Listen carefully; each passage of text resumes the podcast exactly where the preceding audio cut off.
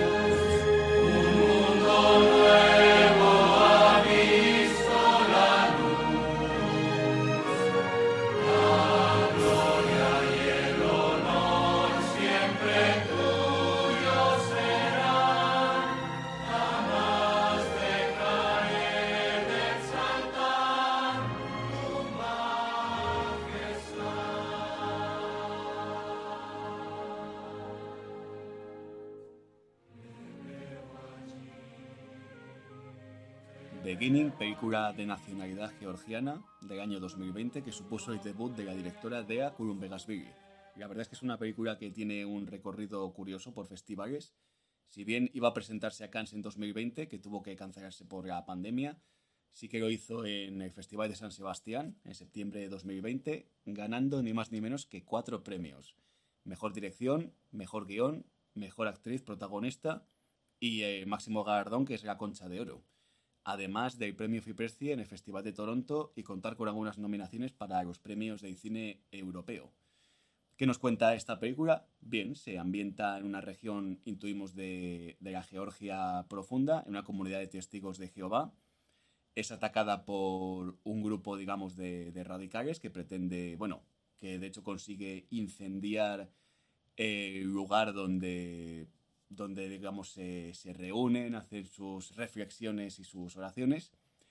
Y a partir de aquí se centra en una mujer que de hecho es la esposa del líder de esta comunidad de testigos de Jehová. Se centra en ella y en cómo poco a poco y de manera silenciosa, digamos, más psicológica, se va yendo abajo su, mundo, digamos. Sobre todo, en fin, el mundo donde vive, eh, el entorno, su mundo familiar poco a poco se va sintiendo, vamos, va sintiendo más, más cuestionamiento por, todos esos aspectos y digamos que de alguna manera, siempre interiorizándolo, más que quizás de manera física, intenta como poco a poco salir de, de ese mundo, aunque luego haya distintos factores que hagan que eso sea absolutamente imposible. A mí me parece efectivamente una película muy madura, más aún tratándose, en el caso de la directora, de, de un debut, de un primer largometraje. Y siendo una película que mayormente se basa en tomas fijas muy largas de, de duración, por el formato cuatro tercios que tiene y por la tensión que tiene de forma casi constante, consigue que, que uno esté mm, agobiado y con una sensación casi continua de, de alerta, como de peligro, de algo que, que acecha y que se nos escapa. También, como comentaste, Guillem, fuera de cámara, pues el uso de, del fuera de campo, que creo que es muy especial en esta película y muy bien empleado, sobre todo para dotar de esa tensión, ese, ese clima malsano. Y también nos encontraremos con varios simbolismos, entre otros, mm, claro, por, por el propio ambiente y la comunidad en que se desarrolla la película, simbolismos religiosos. Yo también personalmente he quedado muy satisfecho con esta película y la verdad es que ha sido un gran descubrimiento. No sé, ahora que, que mencionas cuatro tercios, fíjate si, si a nivel. Bueno, la, la, excusa por la que vimos, la, la sugeriste tú, Marcos, la, Sí. la peli. eh, la excusa en principio y por la que nos íbamos a lanzar a verla era por. Por, la, por el preciosismo estético, digamos, ¿no? Lo bien cuidada que estaba Sí, la película en un primer momento. Y porque, bueno, pues no se había rodado, pese a ser actual, no se había rodado en digital, sino que estaba rodada con una película de los 70, puede ser, de la década de los 70, era, o... creo recordar, porque eso lo comentaba el director de fotografía, Arsenik Hachaturan, en una entrevista que leí en algún blog, eh, que Ujú. utilizó eh, película Kodak.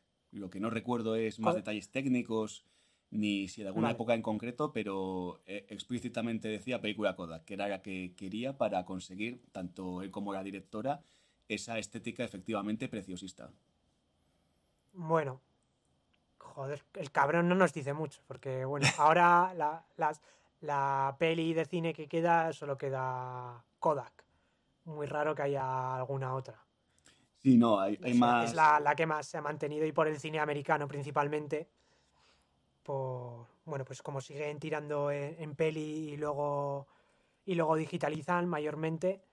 eh, que bueno, ahora cada vez ya es más, incluso en América, más, más digital. Pero bueno, sí, no, no, no. eh, eso le da una textura particular, ¿no? Como, bueno, pues también como en The Love Witch se nota lo que es la, Aquí en, co- en concreto en esta peli no, no tiene mucho contraste, no lo sé, por lo menos yo eh, no la he visto con mucho contraste. No, yo tampoco. eh, en principio, según que... Y como es un contraste, bajo contraste de película, bueno, pues queda bastante... Queda muy bien, la verdad, queda muy natural. Y bueno, sí, eh, bueno, esto venía lo, eh, en lo que es la estética, ¿no? De la peli en base al cuatro tercios. Es que está tan bien y, y es tan, digamos, tan, tan fácil de ver en ese aspecto.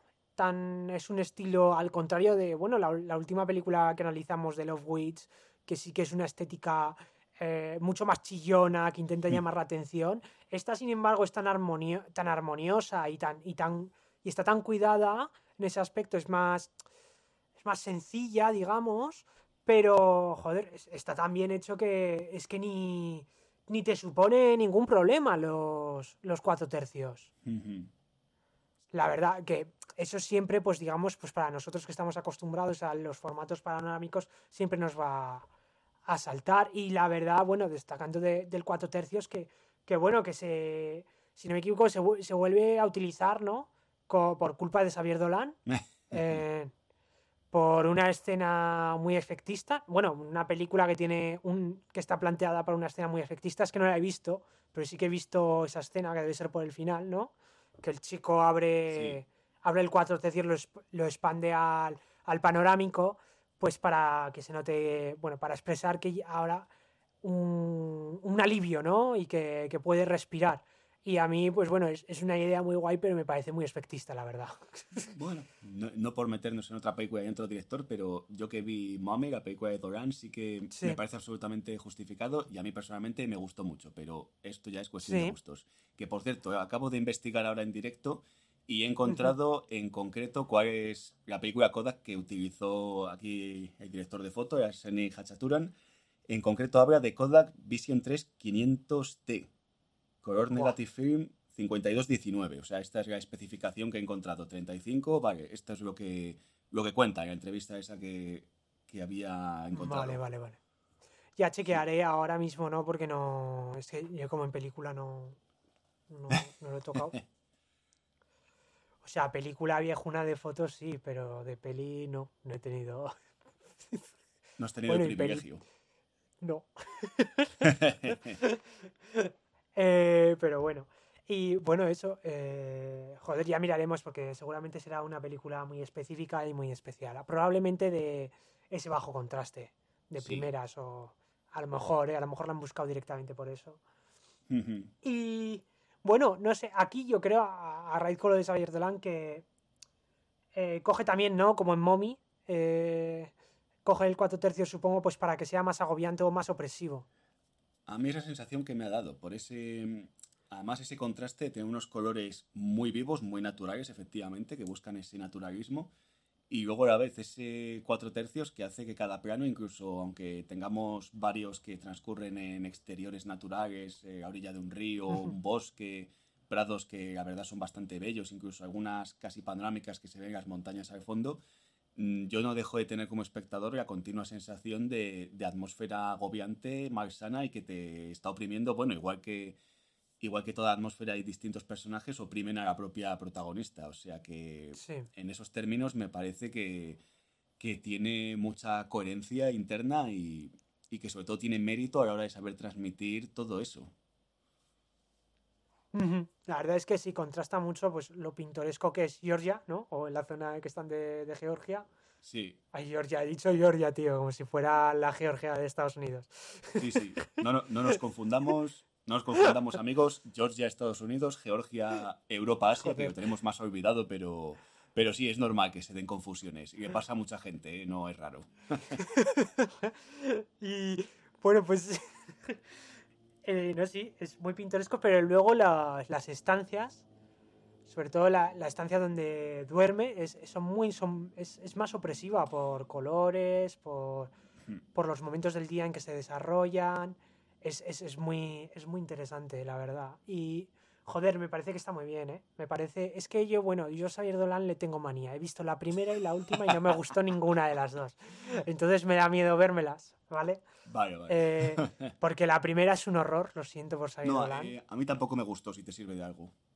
Es, es, algo que dices... Y la última es en plan de... Un poco mejor, pero sigue en la misma línea, tío. Gritando y gritando y gritando y es en plan de... Tronco.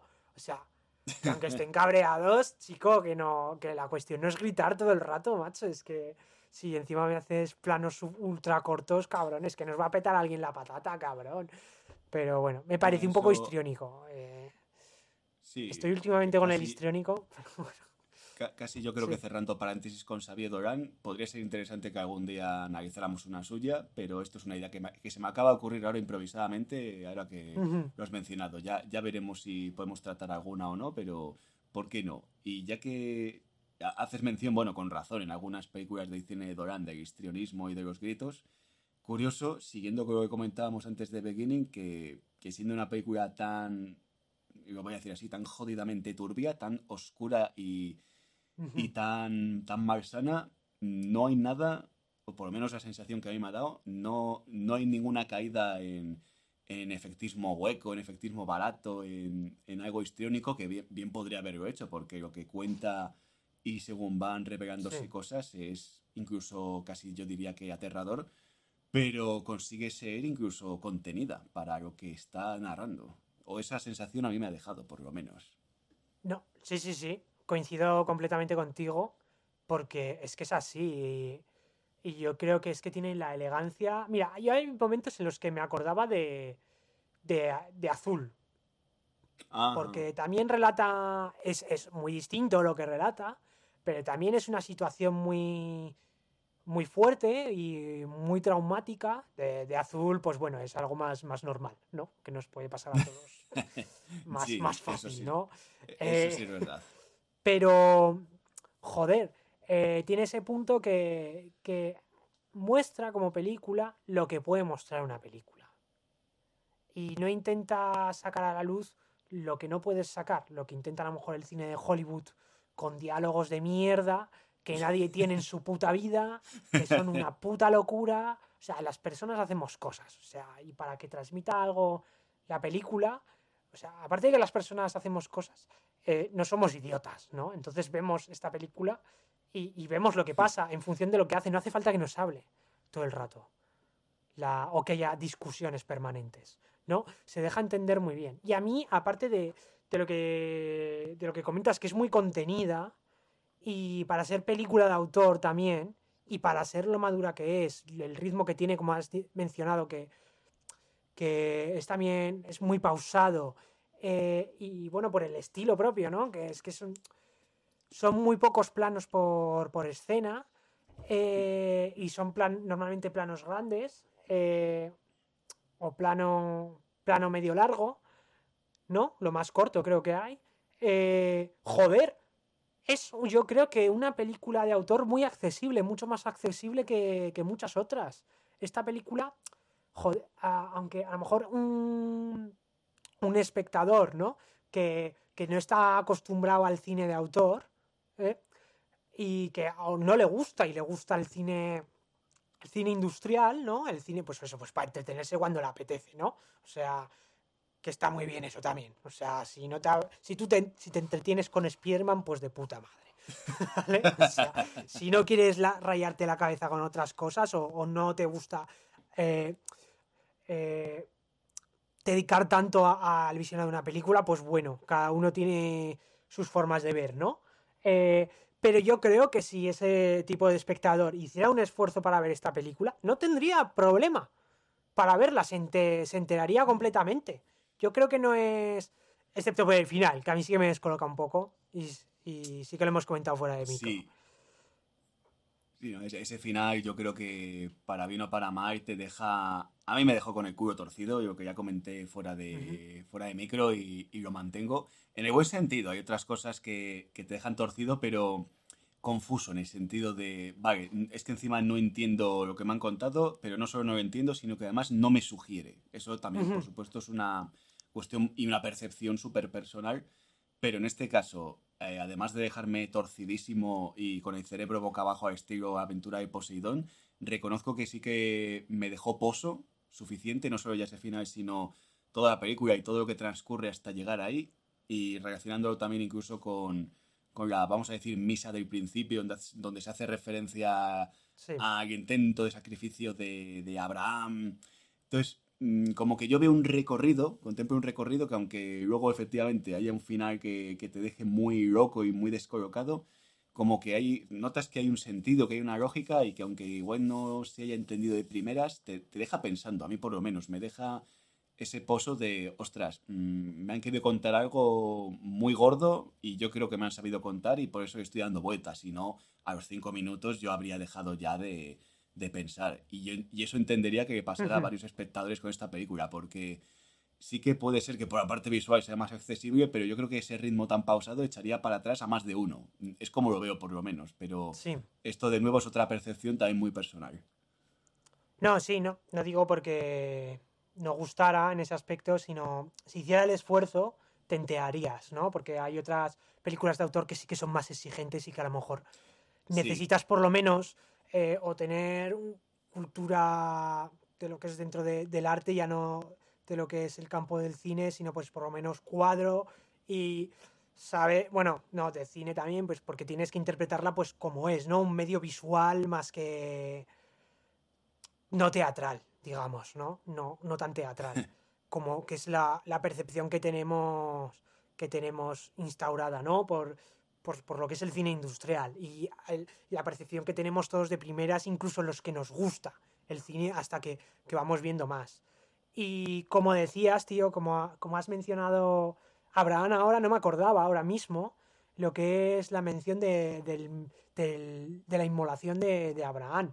Y ahora que lo dices y hablando del final, eh, a mí también el final en su momento me dejó así bastante descolocado y sí que me dejó como diciendo, joder, es que me parece, porque es muy poético el final, Y dices, joder, me, parece muy forzado y me quedé chirriando y como no hallaba muchas interpretaciones que pudiera haber para, o sea, no encontraba la lógica con el resto de la película, con, esta escena final.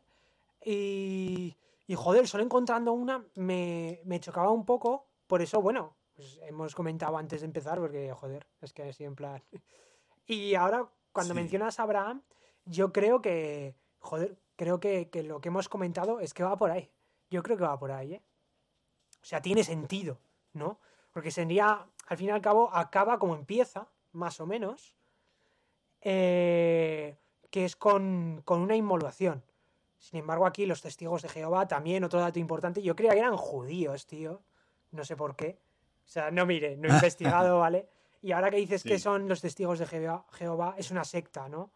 Y hmm. las sectas están llevadas por putos locos, ¿vale? Por normalmente por verdaderos narcisistas, ya, o sea, el triple que lo que eran, o sea, el doble que lo que era Elaine y que el cielo la juzgue, ¿vale? Pues esas dos ah, juntas eh, hacen el super narcisista y, sacan al. Y, sacan al. Bueno, pues esto, al, al hombre sectario, ¿no? Al, hombre, al, fundador de sectas. y se crea ahí la hecatombe, ¿no? Y... Que en el caso de en el caso de Beginning eso lo hemos reflejado en el marido de la protagonista, que es como el líder de esa comunidad, de, de, esa zona. Y entre otras cosas, es efectivamente, eh, por decirlo suavemente, un, narcisista exacerbado y enfermizo y fanático, bueno, en todos los sentidos.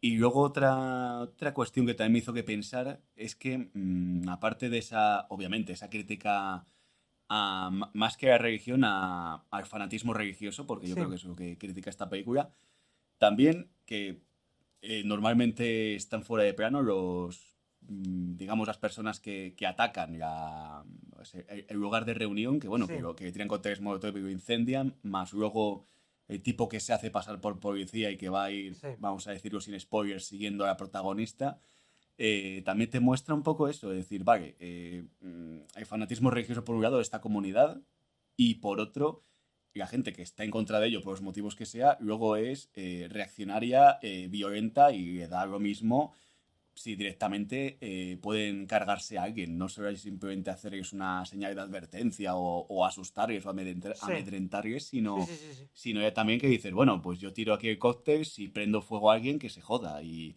ya está. O sea, no, van simplemente a, dar señales de no me gusta lo que hacéis, sino directamente a, hacer daño. O sea que, en cualquier caso, el mundo que, recrea esta película eh, está, habitada está habitado por por auténticos infraseres, o sea, por, seres de un modo u otro que, son, que son bastante despreciables. No, sí, sí, sí. Es lo cierto. y, eso es muy desolador, eh, lo que te presenta esta película.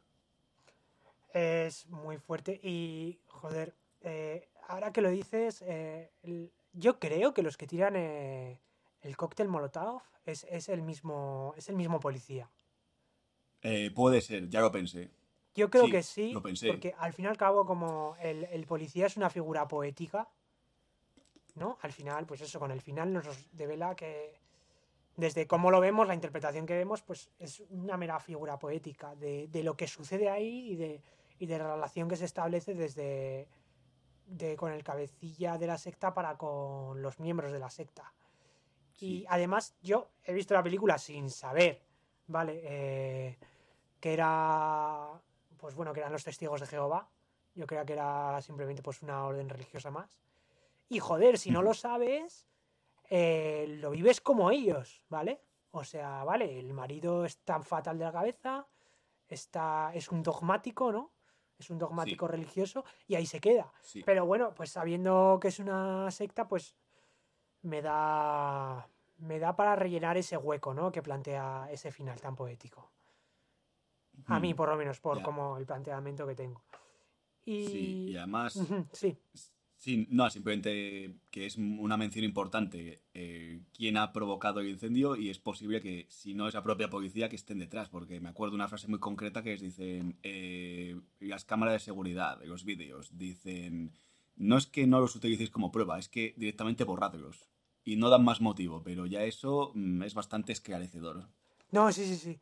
No, pero eh, es eh, indica cuando lo dice el marido que, que borre el. eh, cuando habla él de la entrevista que ha tenido con la policía, dice: Ha venido la policía de Phil, creo que era, o Tiflis, la Tiflis, capital de Georgia. de Tiflis, Sí. y les ha dicho que, que borremos. Y ellos no están en Tiflis. no, Y además, cuando No, se no. presenta el policía en, eh, en la casa de. Bueno, cuando está ella sola en casa, cuando se presenta, sí. él lo dice, que es de Tiflis. Y cuando ella Sí, va a la dice. comisaría y dice, oye, que han venido de Tiflis, no sé qué, era para retirar tal denuncia, no sé qué, de qué y, eh, y la que es la comisaría de, de su, de su ciudad o de su, bueno, de su población, les dicen que no tienen ni puta idea. O sea, o sea, que no existe ni la denuncia, no... Por lo menos la denuncia no existe. Sí. Entonces ahí está, se puede, da a entender que puede ser el policía. O lo plantea de tal forma en la que tú puedas interpretar que es el, el policía. Que es el mismo, Sí, eh, que- que tanto, el, eh, sí. un- tanto el que ha visitado a uno como el que ha visitado al otro. Sí, da, da que pensar es que además la primera aparición que tiene mm, es en ese plano lejano que se va desenfocando de, de- del edificio ardiendo, que ya es de noche, que ahí aparece fugazmente y, y le toca así la cabeza como, hey, ¿qué pasa? Eh, a uno de los niños Sí, que, sí, diría sí. que diría que es el hijo de la protagonista. O sea, que ya es como esa primera toma de contacto. Entonces, de un modo u otro, eh, de forma más explícita o menos, en este caso, sabemos que está presente y que ha tenido que ver algo desde el principio. Eso está, vamos, muy claro. Sí, sí, sí. De hecho, esa escena eh, es brutal, Marcos. Porque, te acuerdas, no toca la cabeza, sino que le espeta al niño. eh, creo que es que le pregunta qué ha pasado o algo, ¿vale?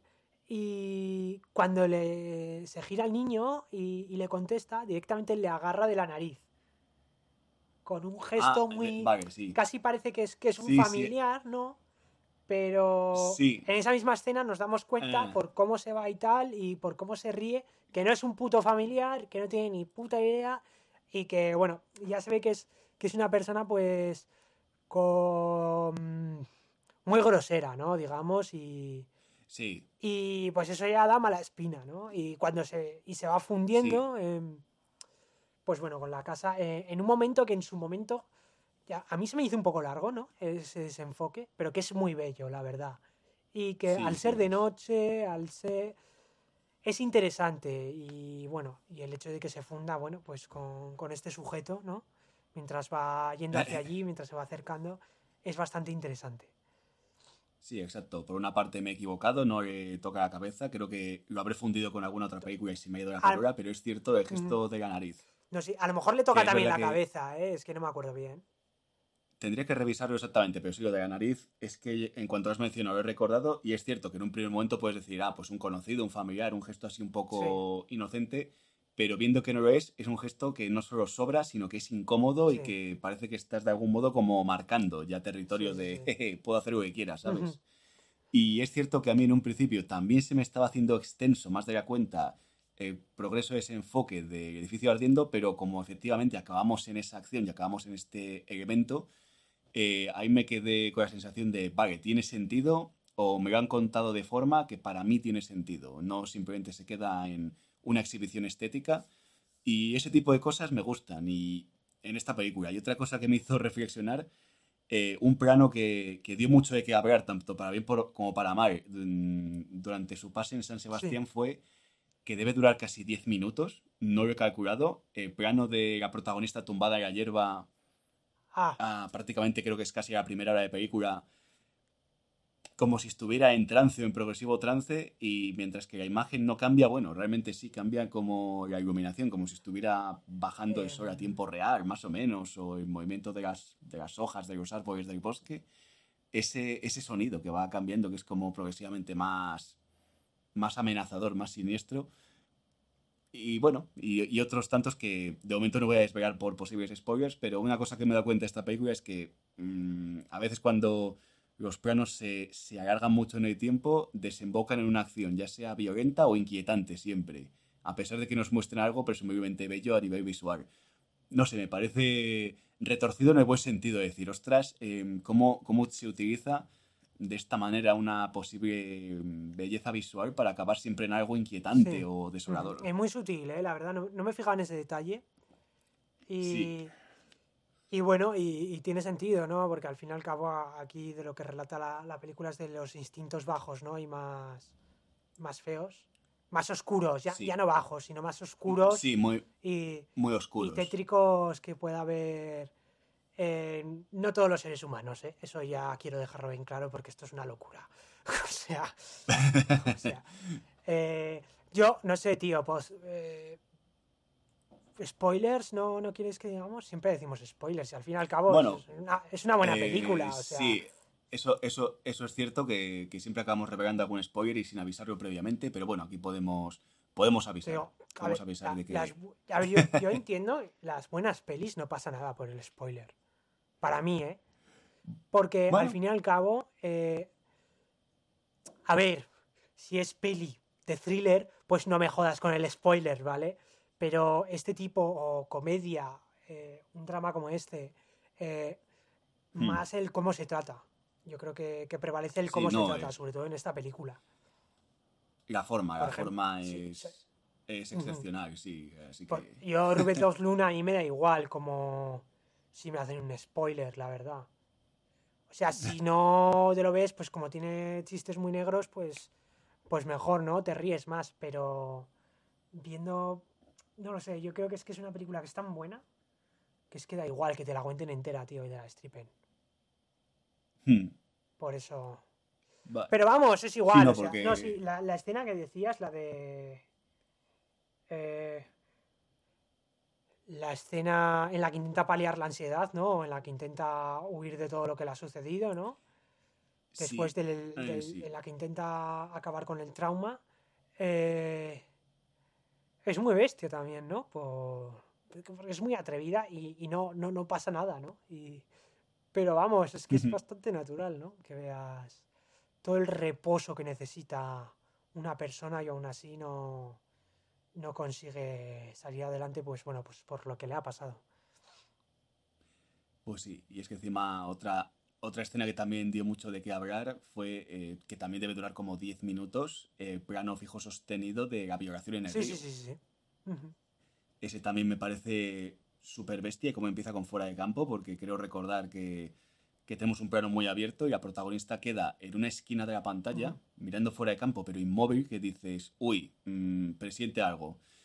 Y luego a partir de ahí se acerca aquí el policía o no, según Cada, uno que interprete, se acerca por detrás y bueno, el resto ya, ya lo conocemos y, y también es una escena aterradora y más porque en todo momento no deja de utilizar el sonido ambiente del río y ya está. No hay más uso de, sobre todo, ni de música, ni de otro tipo de sonidos, no hay nada efectista de por medio, es simplemente el sonido del río cayendo, ya está. esa es muy dura, la verdad. Y yo creo que se hace más dura también, ¿no? Por, ser en plano general, por ser un plano picado y porque podría ser algo que, te podrías encontrar, ¿sabes?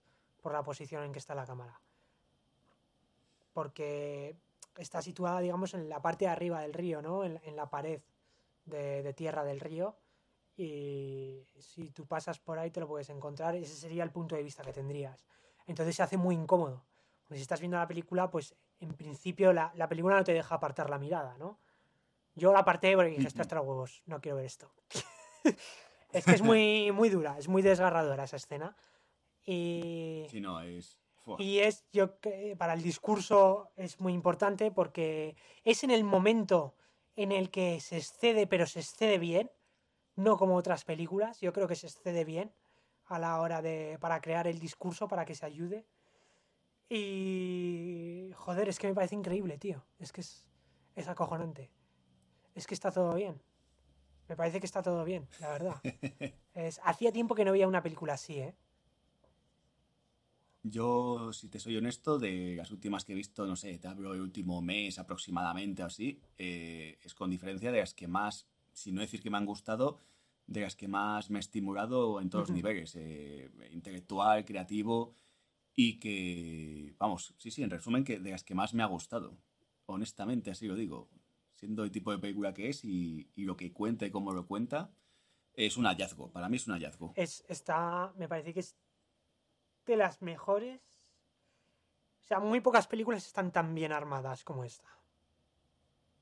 Y, Pero ya sumándole, dándole el plus, y no por el, por el gusto, ¿no? Y por, por no, no necesitar tantos diálogos, necesitar lo mínimo además, ¿no? Y, lo poco que hace lo hace, está bien escogido, es, efectivo y, tiene sentido a nivel de discurso, eh, es atrevido, ¿no? Por el final que es poético, ahí vemos un punto de irrupción, ¿no? Que es, por ejemplo, eh, por comparar con otras, eh, me parece superior a La Matanza de Texas, pese a que también es, está muy bien armada, pues bueno, pues por factura, ya de este nivel de producción, eh, tiene mejor calidad de imagen, eh, no, no, depende de, del género, no está tan constreñido en un género muy específico, sí que es drama, ¿vale? Pero es una situación concreta, ¿no? Y denuncia lo que son las sectas sin hacerlo como otras películas, ¿no? Lo hace desde poniéndose bien en el punto de vista de lo que es la vivencia de una persona, ahí me parece muy, muy bien planteado, ¿no? No, no, no muestra lo que haríamos todos, que es, que es mostrar la vivencia desde distintos puntos de vista, con varios personajes, o lo que es la relación del líder con, con los personajes directa y cómo va cambiando todo, ¿no? Viendo el efecto ola, ¿no? Que sería, que es lo primero que piensas, ¿no? Aquí directamente te arma la, frase, estos son unos hijos de puta que se van de caza, pillan al que pueden y cuando hay alguien que, que, corta el vínculo que puedes tener con nosotros, yo dejo de tener sentido, ¿no? El, cabronazo, digamos, ¿no? El líder de Más o menos así, ¿no? Es, lo, que puede extraer. Y no sé a dónde iba con todo esto. eh, yo creo, que, era, creo que era una, reafirmación de eso, de, lo que, por lo menos en nuestra opinión, eh, está bien construida esta película y lo que quiere significar y la forma, de, la forma que tiene para Sí, y no, incluso también me parece mejor que, siendo que es muy buena, ¿no? Ya no tendría tanta diferencia con la matanza de Texas. Yo, a, desde mi punto de vista, no le, no le pondría tanta, tanta diferencia, eh, pero con el perfume de la señora vestida de negro. Ah, que también está, es muy, está muy bien armada, tiene un trabajo increíble. O sea, es excelente también.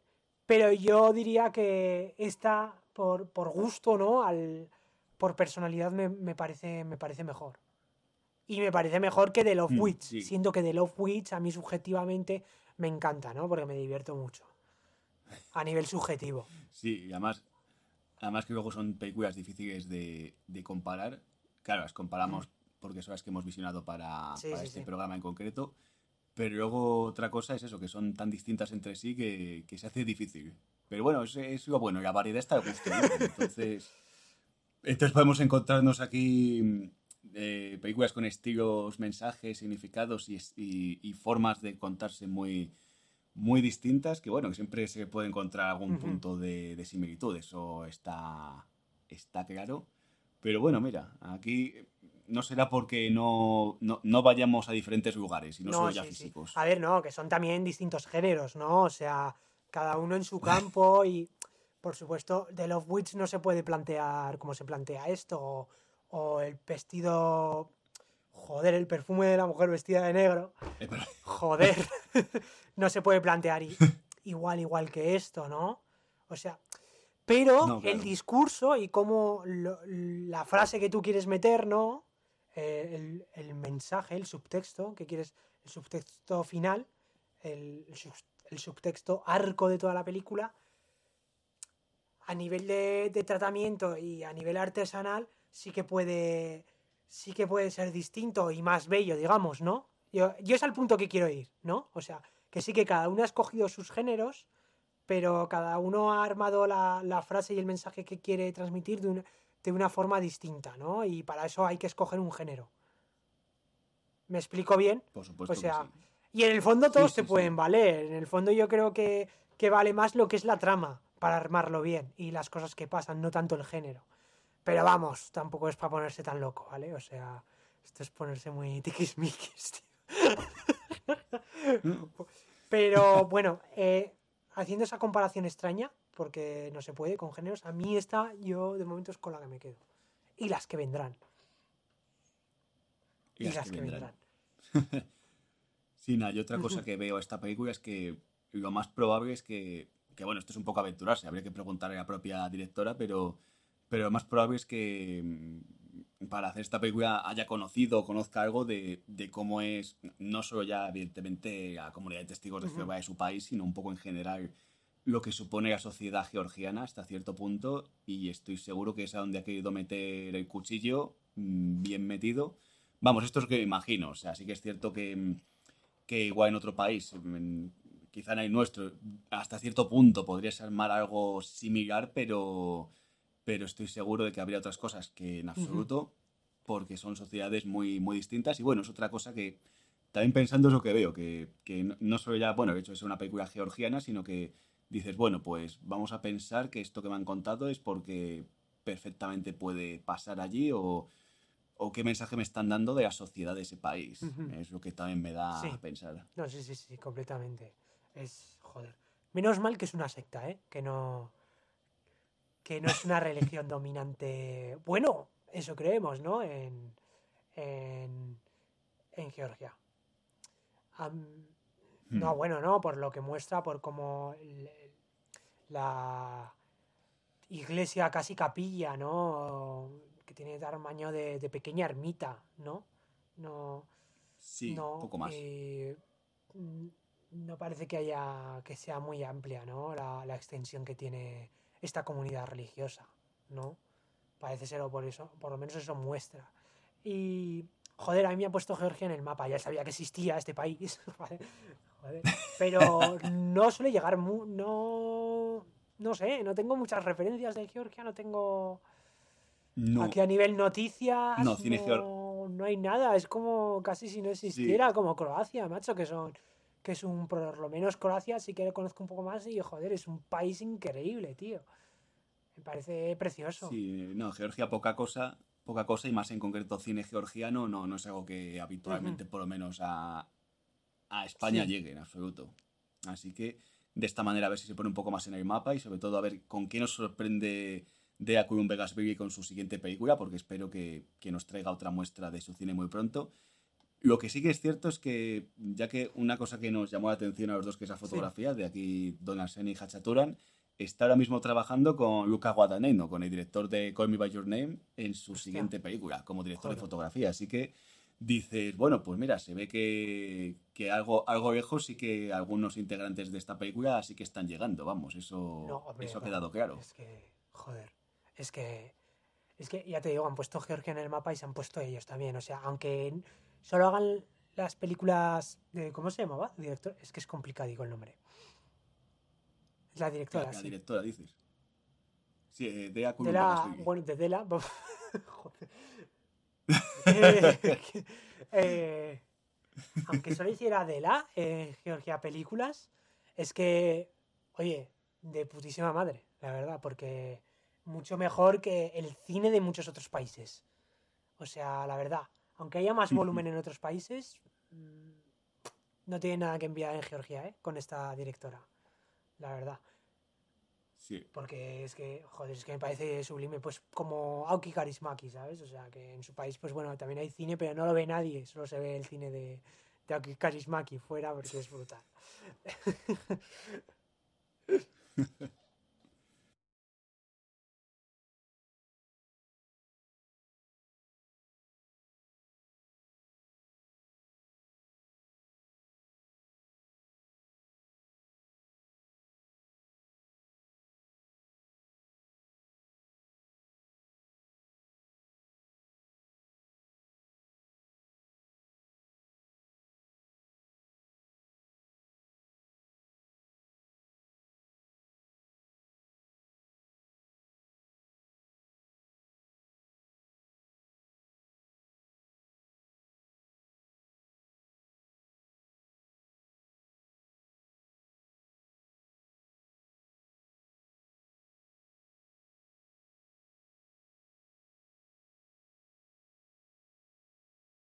Bien, pues dicho lo cual, ya que en este punto nos encontramos eh, en Georgia, en la mal llamada frontera euroasiática, hay que adelantar que en la siguiente ocasión nos iremos nada más ni nada menos que a Japón.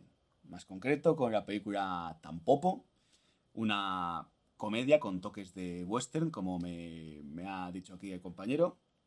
Y bueno, pues veremos, veremos qué es lo siguiente que se nos pone por delante. Por lo demás, ya sabéis que siempre nos podéis escribir a nuestro email, la séptima puerta podcast.gmail.com para decirnos cualquier tipo de cosas, sugerencias, eh, dudas, en fin, cualquier tipo de cuestión que tengáis. Más allá de eso, esperemos que no caigamos ni caigáis en ninguna de las sectas, como también nos hemos visto inmersos durante este rato. Y por lo demás, seguid viendo y disfrutad. Y Adiós.